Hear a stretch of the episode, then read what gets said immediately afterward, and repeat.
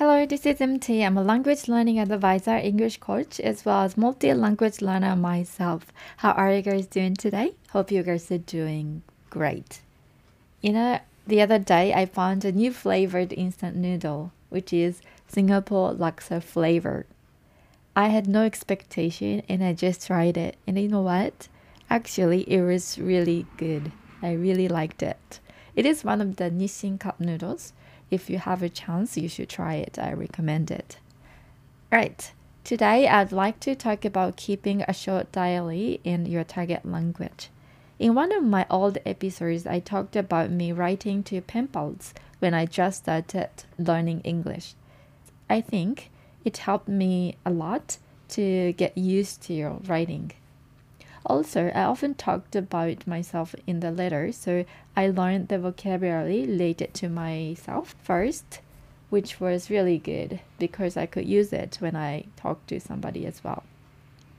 However, since exchanging letters needs a partner, when one of us gets busy, we have to wait for a long time. And it happened to us as well, and eventually it ended. After that, I started keeping a diary in English.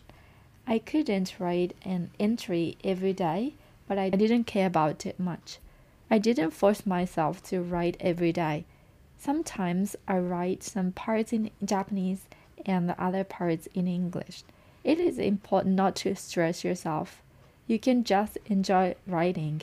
Of course, once in a while, you might need someone to check your writing but it doesn't have to be all the time. Most importantly, you enjoy writing and you get used to writing. When I was learning Spanish intensively, I kept a diary in Spanish as well. Again, I didn't force myself to write in Spanish every day, but when I feel like writing, I wrote something in my notebook. When you write about your thoughts, ideas, or life, you encounter some words, a lot of words you don't know and you look them up in the dictionary. Those words are related to you somehow, so most likely stay in your head. Now I realized I was not keeping a diary in Mandarin Chinese, even though I have been learning it for a while. I think writing is a really good way to clear your head and you can tell what kind of things you are not able to express yet. I started writing a few sentences now whenever I find time.